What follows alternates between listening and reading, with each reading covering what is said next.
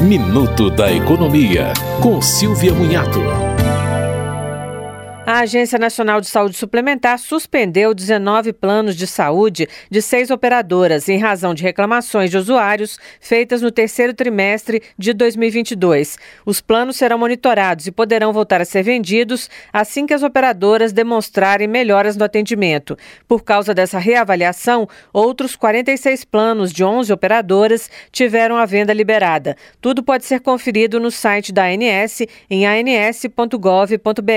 As reclamações têm sido recorrentes sobre descumprimento de prazos máximos para a realização de consultas, exames e cirurgias ou negativa de cobertura assistencial.